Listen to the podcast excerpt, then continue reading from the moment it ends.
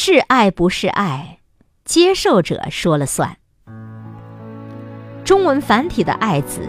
是一个“受”字中间夹个心，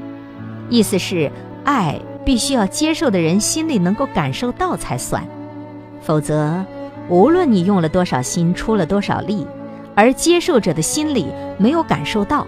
甚至感受到的却是伤害，那么你付出的爱就是有问题的。不管你的出发点怎样美好，只要这一点没有体现出来，结果。都不能叫爱，因此从这个意义上讲，爱是给对方真正需要的，并且一定是用对方喜欢接受的方式，而不是单方面不管不顾的给予。